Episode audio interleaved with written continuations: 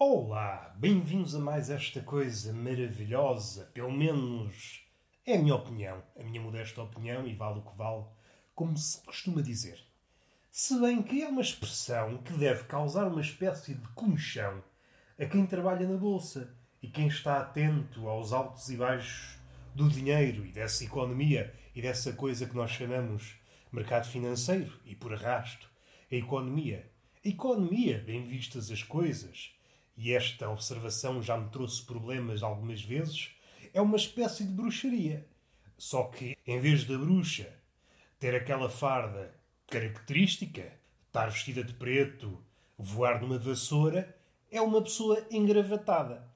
Mas, bem feitas as contas, resume-se ao mesmo. É alguém a tentar controlar o mundo via feitiços. Só que nós, pessoas ocasionalmente inteligentes, percebemos que é uma farsa. O economista é uma pessoa que não percebe nada do mundo. Contenta-se. Contenta-se não é a expressão correta, porque ele normalmente alardeia as suas observações, uma observação que não é, não é modesta. O economista normalmente tem o nariz empinado. A sua observação tem uma aura profética, ele adivinha o futuro. O que é que sucede? Falha, como a maioria dos profetas. Só que, ao contrário dos profetas de antigamente, não é levado à fogueira.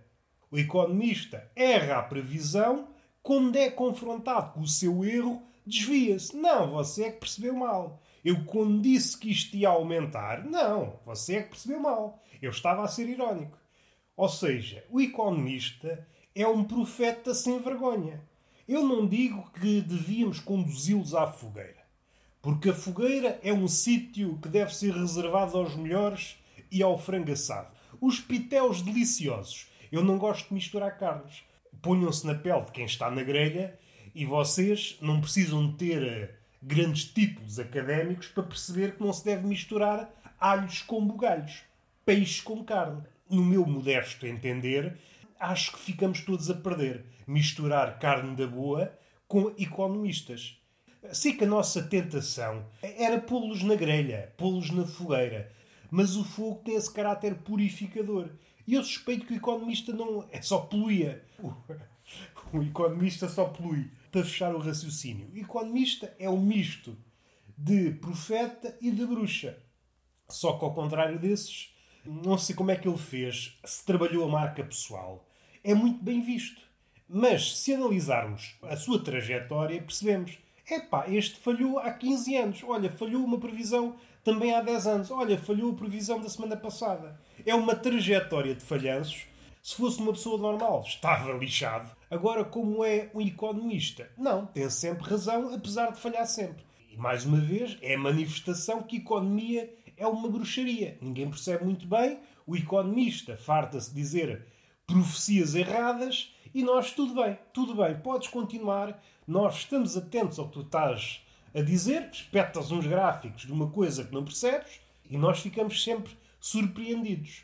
É o mesmo tipo de surpresa que nós, nós, pessoas em geral, é claro que há de haver exceções, mas pessoas em geral, o grosso, uma grande fatia da população, mostra aquela surpresa quando há fogos no verão. Ah, não estava à espera. E chuva e consequentes cheias nos sítios habituais no inverno. Apanha-nos sempre de surpresa. Ah, não estava à espera. É a primeira vez.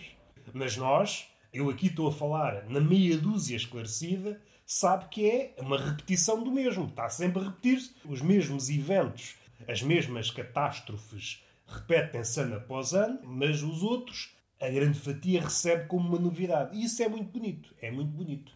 Os economistas fazem-me sempre comichão. Eu nunca vi nenhum acertar. E uma vez comparei, já não me lembro a piada, comparei um economista a uma bruxa e depois já não sei qual foi, eh, como é que terminei a piada. E veio, veio lá um entendido, não, se não fosse os economistas, isto não sei o quê, não sei o quê. Uh, e eu a pensar, pronto, já toquei no ninho de vespas.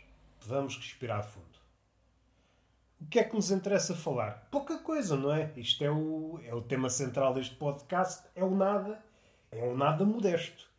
É preciso fazer a destrinça entre este nada modesto e o nada de nariz empinado de um influencer. Esse é um nada, é um nada espalhafatoso. Há que fazer a destrinça. Queria tocar aqui num tema que manda a preencher a cabeçorra há uns meses. Há uma piscina aqui perto do ginásio que tem uma grande cabeçorra de um Buda. Em vez de ter um Buda, o Buda, já sabem, é aquele porteiro de certos sítios, centros de estética, cabeleireiros, enfim, um Buda que foi da nobreza e depois saiu da nobreza para, para ir em direção à iluminação e acabou na rua, nas ruas da amargura. Tem que agarrar-se ao que há. Ser porteiro desses sítios. Ser... Agora, o que me surpreende é essa cabeçorra. O Buda, não o Buda em si, porque é uma pessoa que eu não conheci, não posso falar mal nem bem. Quando aparece uma figura do Buda num sítio qualquer, é para nos trazer paz. Parece que o gordinho consegue dar-nos uma certa paz. Eu, em parte, compreendo e acato essa observação. Nunca me senti nervoso ao pé de um Buda. Nunca aconteceu eu estar todo em paz, tinha uma paz interior impecável, de repente entro num sítio com um Buda e penso, é pá, agora estou nervoso, será que o gordo me vai assaltar? Está bem que é só uma estátua.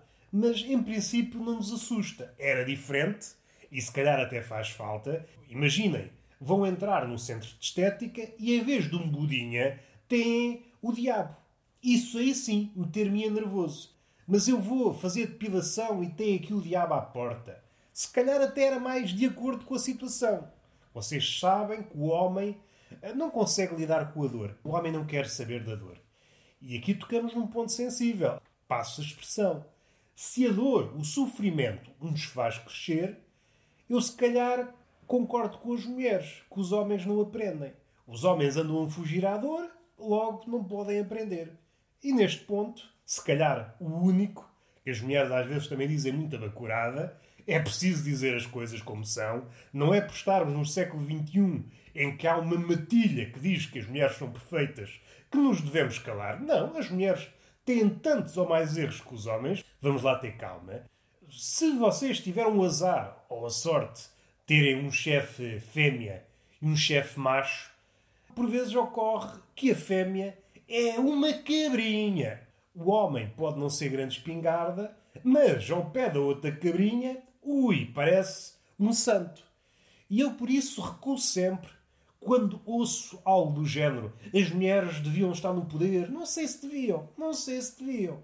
Os exemplos que eu tenho, é preciso dar aqui um salto e perceber que estamos aqui na galhofa e que uma coisa não é igual à outra, mas acho que podemos extrapolar com uma segurança mínima, já que nos cargos de desfia as mulheres por vezes revelam-se umas cabrinhas, umas cabrinhas extraordinárias, fazendo esquecer o trabalho de cabrão do antigo chefe. No capítulo da filha da putice, a mulher, quando quer, suplanta o homem por uma grande margem. Não é aquela margem que nós pensamos. Será que um é pior? Será que o outro é pior? Não. A mulher é muito pior quando quer está talhada para isso. A mulher está talhada para a subtileza. O homem, quando é mau, é mais bruto, é mais às câncaras. A mulher é mais subtil, é um veneno e aos poucos, é pá, já nos cavacou a cabeça. Não há volta a dar, temos que nos atirar de uma janela de um sétimo andar. Isto faz sentido? Não, mas era só para rimar. E já me perdi. Estava aqui a, a elogiar a mulher, salvo seja, e já me perdi. O que é que eu estava? Ah, estava a falar da cabeça de Buda está a falar dos centros de estética onde havia um diabo na sala de espera. Por exemplo, falei também da relação do homem com a dor, como nos afastamos da dor e se a dor é o nosso maior professor, se rima é porque é verdade, então as mulheres têm razão naquilo que dizem, que o homem não aprende. Um ponto positivo para a mulher, mas depois não nos podemos esquecer que a mulher também é velhaca. Acho que é um ponto que importa recordar, sobretudo nos tempos que correm, que é um tempo que anda desgalgado por aí. Há tempos que andam e há tempos que correm. A mulher é perfeita. Vamos lá ter calma. A mesma mulher que diz mulher é igual ao homem e a seguir vamos apontar um defeito. Não, a mulher é perfeita. Então, se a mulher é igual ao homem e a mulher é perfeita, o homem também é perfeito. Logo, não nos podes apontar defeitos. Sua cabra do caralho. Vou respirar fundo. Vou respirar fundo que às vezes essas coisas, esta lógica contemporânea alegra-me muito. Fico muito contente. Agora, saindo desta esfera da galhofa, há estúpidos em toda a parte, em todas as esferas. Há machos estúpidos, há fêmeas estúpidas. O que me preocupa é que nós não podemos apontar o dedo à estupidez das fêmeas. E unem-se em matilha, coisa que era muito própria do homem. E é por isso que são muito mais capazes a linchar do que o homem. Têm a característica que lhes pertence, a subtileza, o veneno, e agora aprenderam esta característica do homem, este lado da barbárie, lado mais visível.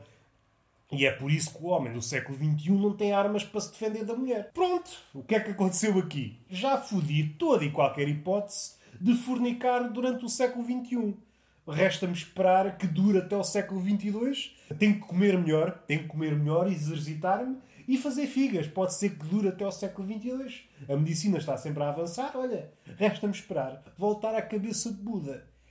O Buda, como eu disse, é essa figura que nos inspira paz mas, segundo o meu modesto parecer, uma cabeça está um bocadinho nos antípodas da paz. Eu imagino-me a nadar naquela piscina, de repente vem à tona, olho uma cabeça. É pá, se calhar não fico muito em paz. Penso, o que é que se passou aqui? A não ser, nós também temos que olhar as coisas com outros olhos. E eu, se calhar, não estou a olhar para a cabeça com os olhos certos. Se calhar, aquele cenário para um radical islâmico é um cenário de paz. Porque está a nadar, vem à tona, olha uma cabeça de Buda e ele fica todo contente. Porque se recorda das vezes em que destruiu as estátuas de Buda. E também o aproxima daquelas experiências maravilhosas de radical islâmico que é cortar cabeças. Junta o útil ao agradável. Destruir estátuas de Buda e decapitações. Se sim for, é o paraíso do radical islâmico. E eu agora vou calar-me, senão às tantas é a minha cabeça que rola. Vamos respirar fundo. E é só isto que eu quero dizer. A vida tem muitas coisas, mas este podcast não tem nada. É para fazer contraste. O contraste é muito importante na arte, na fotografia e talvez no podcast. Eu fiz questão de não dizer nada neste podcast para vos dar contraste para vos tornar melhores observadores. Agora acaba um podcast, vão para o mundo, o mundo parece-vos mais cheio, cheio de possibilidades. Graças a quem? Graças a mim e a este podcast. Não precisam de agradecer.